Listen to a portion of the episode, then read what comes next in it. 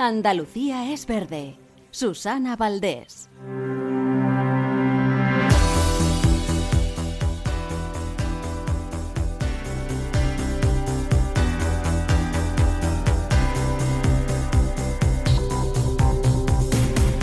Buenas tardes, 2 y 31 minutos. Bienvenidos a Andalucía es Verde. Es un día importante el de hoy, ¿eh? En un rato, en unas horas, se celebra una reunión que ha generado muchas expectativas y que ha tenido también unas jornadas previas de vértigo. A las 5 y cuarto de la tarde, el presidente de la Junta de Andalucía, Juanma Moreno, recibe en el Palacio de San Telmo, en Sevilla, a la vicepresidenta y ministra de Transición Ecológica, Teresa Rivera. Van a hablar de sequía, de qué hacer en caso de que la cosa se ponga peor. Ya saben que se han ido barajando algunas opciones, que si traer el agua de un embalse que está en Portugal, que si en barco, que si la desaladora de Murcia. Bueno, la intención es llegar a un acuerdo que dé continuidad al espíritu del pacto de Doñana. Un pacto que esta misma semana, hasta ayer mismo, ha estado a punto de saltar por los aires. Han sido días frenéticos de llamadas, de videoconferencias, de conversaciones, conversaciones a alto nivel entre el presidente de la Junta de Andalucía y la ministra.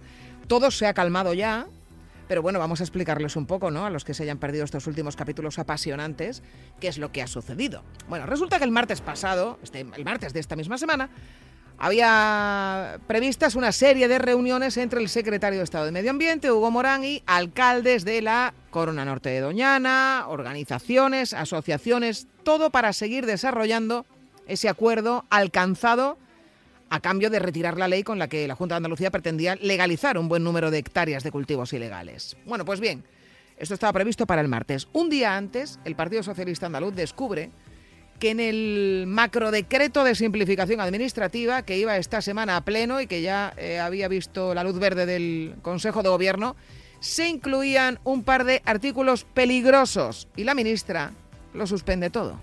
Es eh, muy difícil trabajar para reducir las presiones sobre Doñana, dedicar un volumen de recursos muy notable, a buscar consenso con las comunidades locales, con las administraciones, con la comunidad científica, con el patronato y el Consejo de Participación de Doñana y encontrarnos que frente a todas estas políticas para reducir las presiones, de un día para el otro se produce una legalización retroactiva de usos agrarios en suelo forestal. Bueno, bueno, aquí a partir de este momento todo empieza a resquebrajarse. Resulta que, claro, en ese decreto en el que han metido de todo para aliviar la burocracia, o sea, modifica 176 normas, 600 artículos, claro, llega un momento, esto hay que entenderlo también, que la creatividad flojea. Y a la hora de modificar algunos artículos dices, pues voy a hacer un, un, un corta y pega. Eh, cuando se incluyen las modificaciones a los artículos de la ley forestal, sorpresa, copiaron y pegaron no de cualquier otro sitio, sino de esa famosa ley que echaron para atrás, esa de, la de la legalización de los cultivos de la Corona Norte de Doñana. Qué cosas, ¿no? O sea, de que de todo lo que podías coger inspiración, pues la coges de ahí. Ojo, cuidado que hay en juego muchos millones de euros, 350 millones de euros para la provincia de Huelva, así que mientras la Junta negaba que tuviera cualquier tipo de intención, válgame Dios, se abría a la posibilidad de modificar lo que hubiera que modificar. No vamos a tardar ni 10 minutos en ponernos de acuerdo el Gobierno de la Nación y nosotros para que no haya ningún problema ni con Doñana ni con acuerdos del agua. Desde el Gobierno andaluz no queremos guerras de ningún tipo, queremos interés general y por tanto estamos dispuestos a sentarnos con ellos, que nos digan qué es lo que no les gusta y a modificarlo y hacer algo que ellos se sientan a gusto con esa interpretación del texto. Bueno, y tanto que lo han modificado, ¿eh? porque eh, dijeron que lo que hacían simplemente era adaptarse a la ley forestal nacional pero había un poquito más de, de, literatura y donde se decía que en las tierras en las que se hubieran eh, puesto plantaciones de especies forestales de turno, de turno, corto, que son por ejemplo eucalipto, ¿no? Por ejemplo, pero antes hubieran tenido usos agrícolas autorizados, podían volver a esos usos. Ahora lo que se especifica es que eso no vale para las tierras que ya habían vuelto.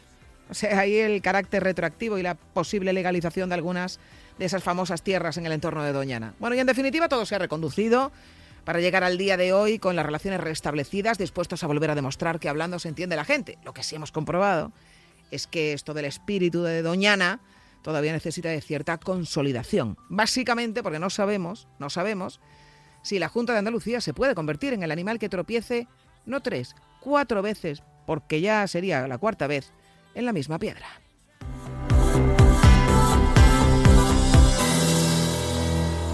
En Onda Cero, Andalucía es verde. Los andaluces somos líderes en poner el alma en todo, en sacar una sonrisa, en dar siempre la bienvenida. Somos líderes en el arte de sentir, en echarle coraje al día a día, en exigirnos cada vez más. Somos líderes en entendernos, en amarnos, en escuchar a los demás. Tenemos mucho que celebrar. 28 de febrero, Día de Andalucía, Junta de Andalucía. Yo cuido de la sanidad pública. Y yo. Y yo. Y yo. En CESIF trabajamos por ello. Un incremento de plantillas, por una carrera profesional ágil y efectiva para todas las categorías, por contratos más estables y bolsas actualizadas. Porque si tú no te conformas, nosotros tampoco. Yo cuido de la sanidad pública. Confía en CESIF. El 6 de marzo, vota CESIF. En Onda Cero, Andalucía es verde. Susana Valdés.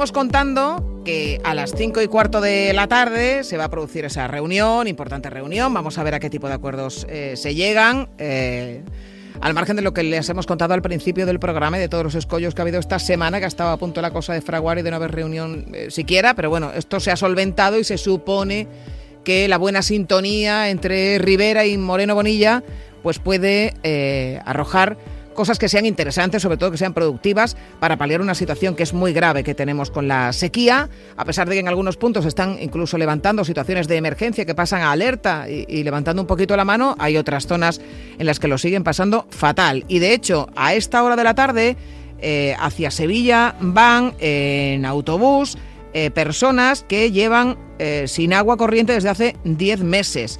Vienen desde la zona de Los Pedroches de Córdoba y tienen una plataforma Unidos por el Agua que han eh, elegido venir hoy precisamente para hacerse notar, para que se, se escuche su problemática en una jornada en la que tanto la ministra de Transición Ecológica como el presidente de la Junta de Andalucía se reúnen. Y vamos a saludar a Miguel Aparicio, que es presidente de la plataforma Unidos por el Agua. Miguel, ¿qué tal? Muy buenas tardes. ¿Qué tal? Buenas tardes y gracias por conectar con nosotros. Bueno, camino de camino de Sevilla para que se escuchen las reivindicaciones de todas estas personas, 80.000 personas que tienen estos problemas de suministro, precisamente cuando se ponen encima de la mesa medidas para intentar paliar la situación de sequía. Eh, primero habría que empezar por aquellos eh, que ni siquiera, eh, no estamos hablando de, de si tienen más o menos agua para lavar los coches, es que no hay agua en los grifos. Pues eh, esa es nuestra situación. Eh, se nos secó el pantano del que nos abastecíamos, del que bebíamos agua, y gracias a una obra de emergencia que se hizo en abril, se conectó con un pantano, pero que lleva 20 años contaminándose pues con aguas residuales y también aguas procedentes de alguna ganadería.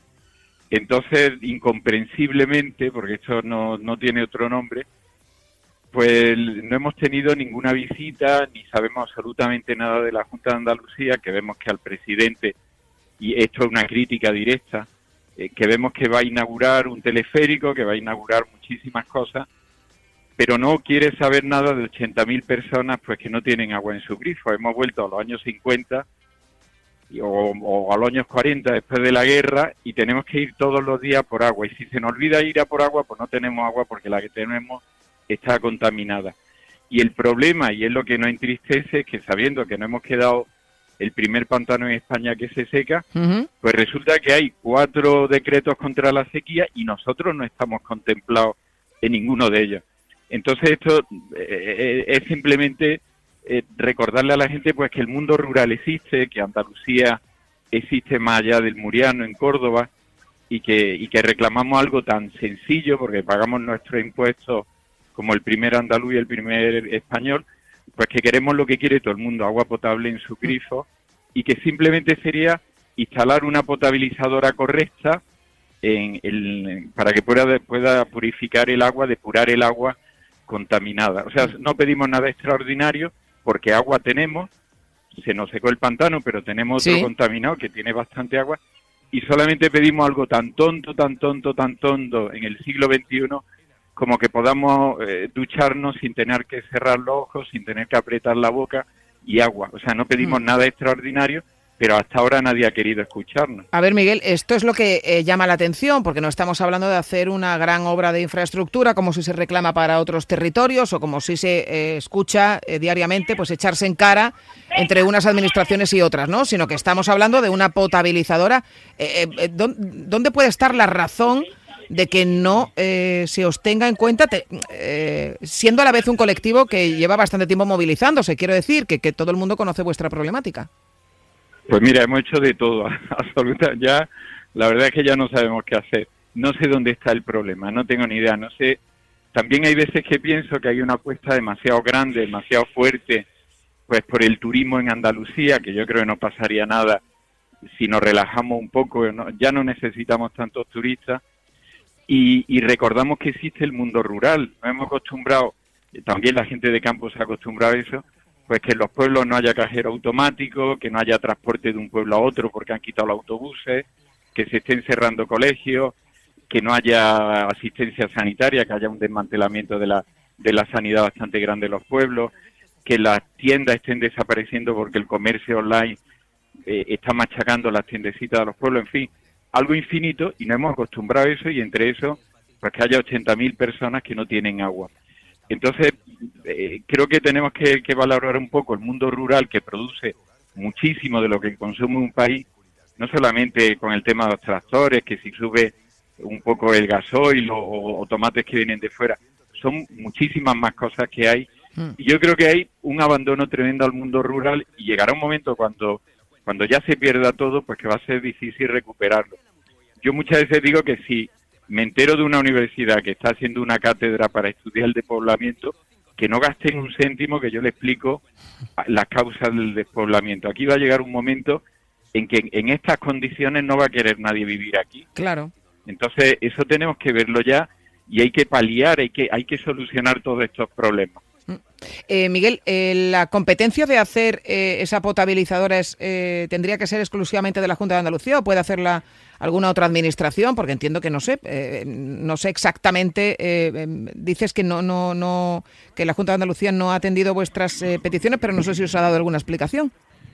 Pues mira, el, hay un artículo en la Constitución, el 148, que te dice que este tipo de, en el caso concreto del agua, una vez que el agua sale del pantano, es competencia exclusiva de cada comunidad autónoma. Esto ocurre no solo con los pantanos, sino con otras otras cuestiones.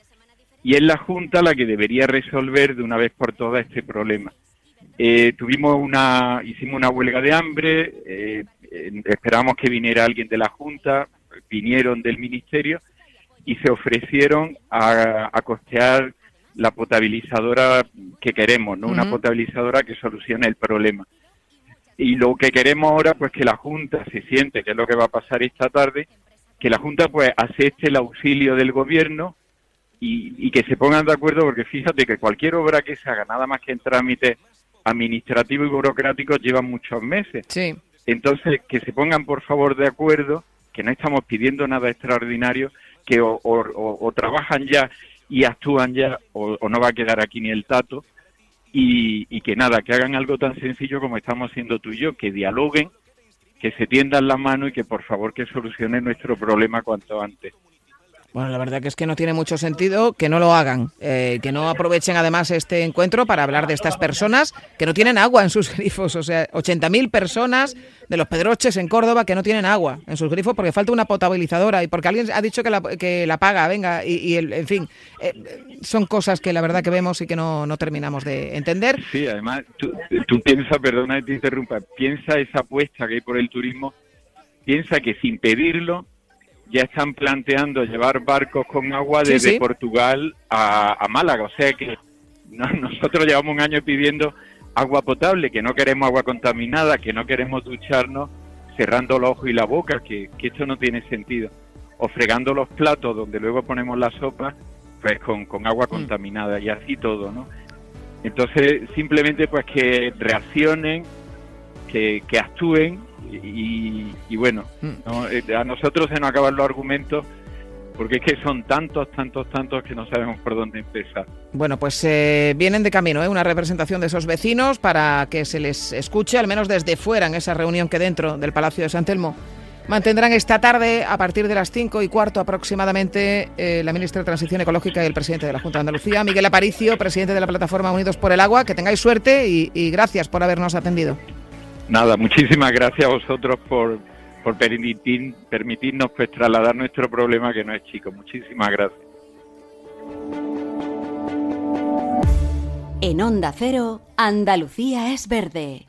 La Federación de Autónomos del Comercio de Andalucía, FACOAN, impulsa Sin ir más lejos, un proyecto para incentivar el consumo en comercios de cercanía andaluces. Sin ir más lejos, tiene el objetivo de animar y concienciar a la población sobre la importancia de la compra local en pequeños comercios. Comprar en comercios de tu barrio y tu pueblo genera y mantiene el empleo y la riqueza entre nuestro vecindario y fija la población al territorio. Sin ir más lejos, compra en tu pueblo. Más información en www.facoan.es. Proyecto financiado por la Dirección General de Comercio de la Consejería de Empleo, Empresa y Trabajo Autónomo, Junta de Andalucía. Nos encanta viajar, nos encanta Andalucía. ¿Te vienes a conocerla? Iniciamos nuestro viaje cada miércoles a las dos y media de la tarde y recorremos Andalucía contigo. Gente Viajera Andalucía, un programa de turismo, actualidad, gastronomía, tradiciones y buen humor en Onda Cero. Con la colaboración de la Consejería de Turismo, Cultura y Deporte de la Junta de Andalucía. Te mereces esta radio. Onda Cero, tu radio. En Onda Cero, Andalucía es verde. Susana Valdés.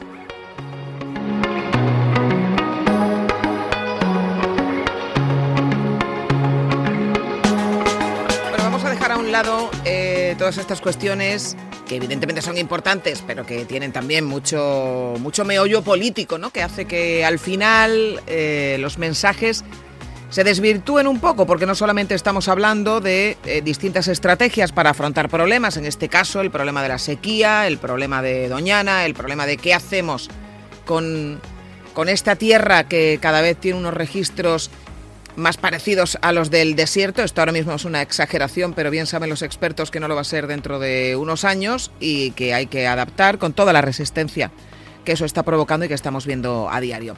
Pero queremos destacar dentro de este marasmo también eh, cómo eh, los alumnos de un colegio sevillano esta semana han tenido oportunidad de ver hasta qué punto todo esto de lo que hablamos cada semana aquí en Andalucía es verde trasciende y con mucho nuestras fronteras. Prestamos especial atención a lo que ocurre aquí, pero todo el daño que le estamos haciendo al planeta, todo lo que hacemos aquí hoy tiene eh, como el efecto mariposa, tiene una consecuencia en otro punto del, del mundo, aunque esté muy retirado. Hablamos de los alumnos del Colegio Público San Ignacio del Viar de Alcalá del Río. Ellos están en un proyecto muy bonito en el que promueven una constitución lunar escolar, de la que vamos a hablar también enseguida. Pero el caso es que han tenido la oportunidad esta semana de hacer una videoconferencia con responsables de la base Gabriel de Castilla, que está en la Antártida. Y allí han podido ver también los efectos de la basura que nosotros tiramos en este punto del mundo donde hay además tantísima investigación científica. Precisamente en esta base se desarrollan algunos proyectos importantes para, para ver cómo solventamos este deterioro del planeta que, que sigue en fase ascendente, por más que se intenten parar algunos de los efectos del cambio climático. Vamos a hablar de todo esto con uno de los profesores que promueve esta iniciativa. Él es Herminio Rodríguez Pozo. Herminio, ¿qué tal? Muy buenas tardes.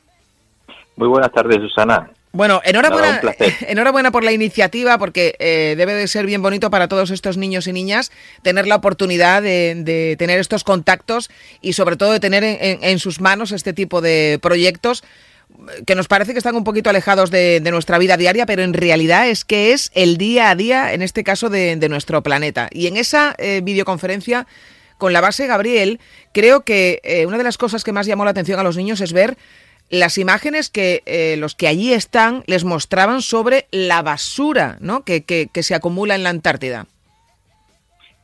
Efectivamente, Susana, la verdad es que, eh, bueno, la, experiencia del otro día fue una experiencia muy bonita, muy inspiradora y, bueno, pues hace, hace mella en esa conciencia que, que hay que hay que inculcar en estas edades tan tempranas a los niños y, bueno, efectivamente, la, como nuestro uso diario, el, uso cotidiano que, pues tiene unas consecuencias en un lugar tan emblemático y tan importante en el devenir de nuestro planeta y de nuestra subsistencia como seres humanos. Y es verdad que le, enseñaron, proyectaron eh, imágenes, mm. pues bueno, no sé, de cubos, cubos, de, cubos bolsas, eh, una serie de bueno, que, habían caído al mar y, habían llegado allí a la mismísima base Gabriel de Castilla. Pues eso les llamó muchísimo la atención. Bueno, no es de extrañar, teniendo en cuenta que, en fin, que estamos eh, hablando de las costas de un continente que está helado, que es evidente que no tendría por qué generar esos residuos, pero que nos sirve para tomar conciencia de que todo lo que hacemos mal aquí llega a cualquier punto del planeta. Y si eh, eso se puede ver en la Antártida, imaginen lo que hay en entornos más cercanos donde la actividad humana tiene todavía más incidencia, ¿no? Correcto. La verdad que este carácter tan globalizado y que siempre ahora se habla mucho el tema de, que estamos muy globalizados a nivel de, de, la economía, pero que al final es, eh, da muestra de que eh, formamos parte de una unidad, de que estamos todos conectados y de que todos nos podemos ver afectados, pues en este caso de, de estas situaciones tan perjudiciales que y que tenemos que tenemos que poner por lo menos aportar nuestro granito de arena nuestro aquí en San Ignacio del Viar por lo menos aportamos nuestro granito de arena para por lo menos un espacio pues eso mucho más sostenible y, que, que el, reloj ya ya está cayendo hmm. y, tenemos que hacer algo tenemos que hacer algo por lo menos eso por lo menos nuestro nuestro entorno en nuestro entorno más cercano. Que fue muy inspirada la, videoconferencia. Eh, sí. porque además creo que también eh, em, se pudo hablar con, con los chicos de, de, esas investigaciones científicas ¿no? que se están llevando a cabo allí en la Antártida que son cruciales para, para la subsistencia del planeta. Sí, eh, efectivamente, la, la, campaña antártica, que es donde está enmarcada la, estas videoconferencias que hacen a nivel educativo, pues mm, la verdad que, bueno, ahí intervienen militares y científicos, científicas, cada año que hacen una labor impresionante y, bueno, pues hay que darle también esa visibilidad que, que se merece eh, por el gran trabajo que allí realizan. Eh, y los niños tienen que conocerlo. Mm, eh, los niños pudieron, eh, tuvieron muchas curiosidades de, bueno, cómo, cuál es la fauna, cuál es la flora, mm. qué investigaciones están haciendo así a nivel, a nivel relacionado con el cambio climático, la verdad que fueron bueno preguntas y, estuvieron muy muy, muy atentos. Incluso incluso pueden apadrinar un pingüino bueno creo, claro que, creo que eh, eh, simbólicamente ya han apadrinado uno no ya, ya, hay un pingüino apadrinado ya por los niños de San Ignacio del Villar. Sí, sí, en, en, relación, Susana, a, este, este proyecto que estamos haciendo eh, sobre la constitución escolar lunar, que bueno es una forma de concienciar a los niños en, el tema del respeto al medio ambiente y la, la importancia que, tiene la Antártida en todo en toda nuestra asistencia no y, bueno pues siempre lo tenemos ahí en la clase lo tenemos en la clase y, bueno es una forma de recordarnos que, nuestro papel cuenta muchísimo mm. cuenta muchísimo y es un porque allí en la Antártida eh, hay una, eh, uno de los estudios que ellos hacen cada año es el tema de, de las poblaciones de pingüinos y, bueno pues eso eh, pueden, pueden ellos aportar su nombre y bueno es algo simpático hmm. pero al mismo tiempo eso es muy muy inspirador no bueno, y todo esto, como decimos, forma parte de ese proyecto de constitución lunar, que creo que es, eh, corrígeme si me equivoco, pero es hacer una constitución para el futuro en la luna, ¿no? Eh, aquí está todo relacionado. Ya que estamos hablando de carácter globalizado, Susana, está todo relacionado con todo este tema este de la Agenda 2030, eh, toda esta era aeroespacial que estamos viviendo, mm. toda también eh, el tema del desarrollo sostenible. Pues bueno, lo hemos querido juntar y, bueno, nos propusimos hacer una constitución escolar lunar donde la esencia es mm, no cometer los mismos errores en la Tierra, no cometerlos en la Luna, eh, y bueno, eh, que los niños fuesen aportando derechos y deberes relacionados pues con esa futura eh, gobernanza en la Luna, ¿no? Y evidentemente ellos aportaron derechos, ya que estamos con el tema del medio ambiente, pues bueno, pues te puedo leer, por ejemplo, algunos como en caso de que haya agua, hacer un uso más controlado de la, de, la misma, el tema de pues mm, mantener la luna en su estado natural, tenerla mm. limpia, la luna y sin contaminación de ningún tipo, o sea, la verdad que ha tenido mucho, mucho apoyo y, bueno, pues al final hay que hacerles partícipe de que su punto de vista también cuenta, no solamente en la Tierra, sino a nivel espacial, que al final hay que ir desarrollando un poco esa conciencia ultraterrestre, ¿no? Efectivamente. de, Luego ya lo de si estamos solos o no, pues ya depende de la imaginación de cada niño eh, San, Ignacio del Viar es el colegio de Alcalá del Río donde se está promoviendo todas estas iniciativas tan interesantes que tienen que ver también con el, el medio ambiente y se hace de la mano de profesores como Herminio Rodríguez Pozo. Herminio, muchísimas gracias por habernos atendido. Gracias a ti, Susana. Muchísimas gracias. Como siempre terminamos eh, estos minutitos finales hablando de cuestiones que tienen que ver con la salud. Los problemas de humedades pueden ocasionar daños dermatológicos en cualquier persona, pero especialmente en aquellas que ya sufren alergias cutáneas o dermatitis. Y vamos a conocer con Nacho Arias los problemas que provocan, pero también las soluciones. Nacho, buenas tardes. ¿Qué tal? Muy buenas tardes. ¿Cómo afectan las humedades en la piel? Pues durante el invierno se presentan muchas variaciones climáticas que tienen como consecuencia sudoración y problemas de humedades. Según los expertos, estos factores aumentan hasta en un 40% las enfermedades dermatológicas e infecciones causadas por hongos. ¿Y qué recomendaciones nos darías para paliar estas humedades y sobre todo para evitar esas enfermedades cutáneas? Pues debemos evitar temperaturas extremas y la sequedad, limpiar constantemente la sudoración y evitar que se produzca, asegurarnos que nuestro hogar tiene una ventilación apropiada y procurar mantener la humedad relativa entre el 30 y el 50%.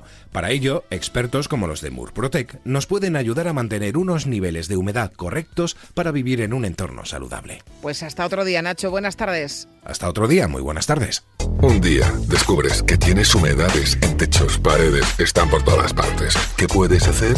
Llama a Murprotec. Llama, al 930 1130 o entra en murprotec.es. Si con las humedades te las tienes que ver, ¿qué puedes hacer? Llama a Murprotec. 930 1130. Murprotec. Cuidando tu hogar, cuidamos de ti.